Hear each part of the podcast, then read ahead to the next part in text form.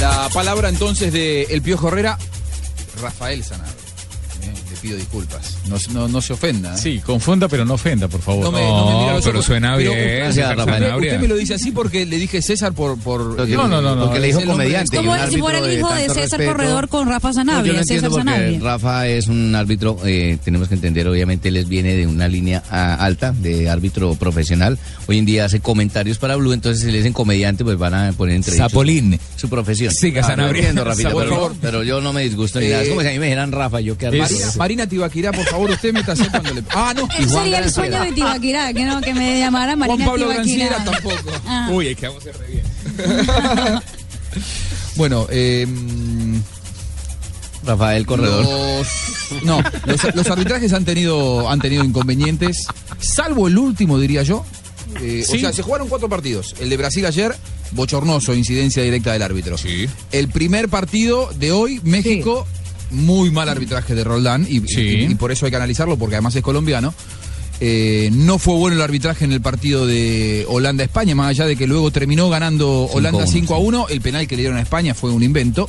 En el único que no hubo incidencia directa en cuanto a los goles, pudo haber tenido algún error de conducción, fue en el último encuentro entre Chile y Australia, que ganó el equipo sudamericano 3 a 1. Sí, Juanjo, pero esto es lo bonito del fútbol, como dice Sí, es lo amigo. bonito de fútbol, definitivamente. Puedes ver diferentes tipos de arbitraje, sí, que me escudo de la baba, y tener el derecho de analizar.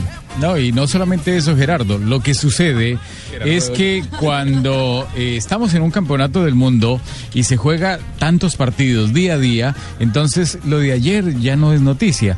Entonces mi amigo, el japonés Yuichi Nichimura, eh, sí, lo recuerdan mucho, pero ya, ya pasó. Porque Ya estamos pensando partido. en el siguiente juego de Brasil, estamos pensando en los otros partidos. Hoy Nishimura le agradece eh, ¿A Roldán? A, a Roldán.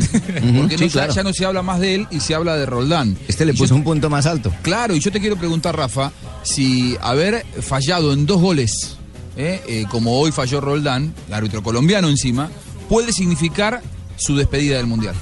No, no puede significar la despedida del Mundial ¿Seguro? por una simple razón. Porque es que en el fútbol la FIFA tiene algo eh, preestablecido para la calificación de cada árbitro. ¿Y qué es?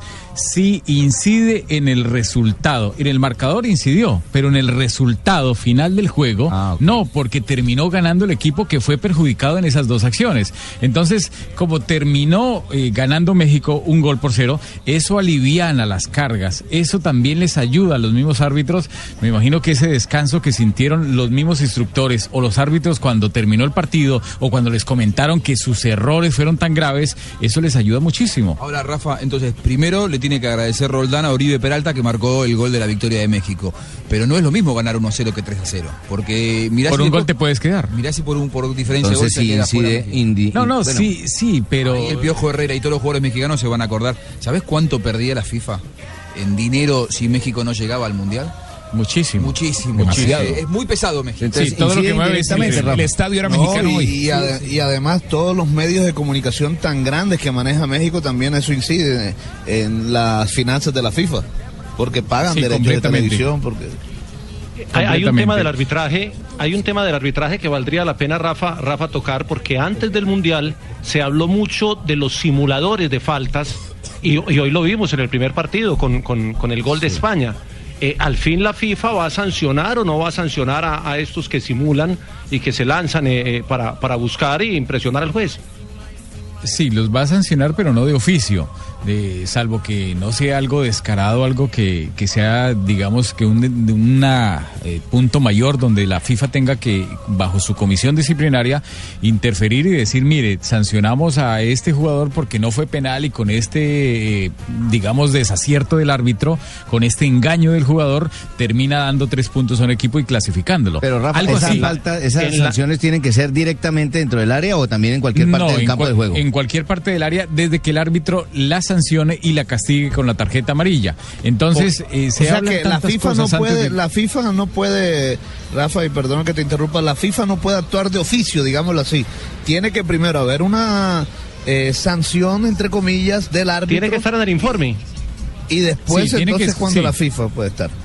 Tiene que esperar Fabio el informe, pero por eso le digo, salvo que haya un escándalo. Pero bueno, pero eh, esperemos que más adelante los árbitros empiecen a cumplir, porque no han cumplido absolutamente nada con todas las instrucciones. Y, y doy fe de la Comisión de Árbitros de FIFA, porque ellos han trabajado. Y los vi esta semana trabajar, lo que hicieron los seminarios que hicieron en Claro, Zurich con los mismos árbitros, lo, lo previo que tienen de- aquí en Brasil desde hace 15 días. Entonces es muy difícil porque ellos programan y prevén una cantidad de cosas, pero no a veces no siempre salen la- ver, las cosas. A ver, Rafa Puchetti. No. Rafael Sanabria. Eh, ¿Quién dirige mañana a Colombia contra Grecia en Belo Horizonte? Dirige Mark Hager, eh, árbitro norteamericano de 39 años. Este árbitro tiene un mal antecedente, aunque es un- en un Ah, no- partido. nos dejas a todos re tranquilos. Sí, pero tengo que Te digo bien argentino. Mira, eh, hay un mal antecedente en un partido amistoso en New Jersey hace año y medio, donde jugó Colombia con Brasil. El árbitro fue Hager y en este juego eh, el, el arbitraje fue desastroso. Sancionó una pena máxima que nunca existió y en la parte disciplinaria estuvo favor terrible a, ¿A favor de Brasil. Entonces, ¿qué sucede? El problema, y están un poco preocupados algunos jugadores de Colombia, porque cuando salieron y terminó el, el partido, como ellos vieron que era un partido amistoso, lo trataron, algunos le, le gritaron cosas, lo insultaron, y eso, ¿Quedan cargados los árbitros con esas cosas? Mm, no sé. Pero No van a quedar cargados Eso Chile, Topo depende- y. Por favor, se me encargan de ese señor no, para el partido mañana. Muchísimas no, gracias. no, no, no, Eso depende de cada árbitro y uno no sabe cómo reacciona cada ser humano. Entonces, eh, si yo fuera jugador de Colombia, dirigente de Colombia, sabiendo esos antecedentes, lo que yo tengo que hacer es ir con respeto, con decencia, a acordarle al árbitro y decirle, mire, eh, ¿Sí es bueno nos- recordarle sí, eso, sí, sí, sí, para que el árbitro sepa, si lo haces con respeto, seguro que el árbitro va a decir, sí, qué embarrada, yo me equivoqué en aquel partido y él lo sabe. Entonces va a estar un poco más tranquilo y no tan prevenido en contra de Colombia.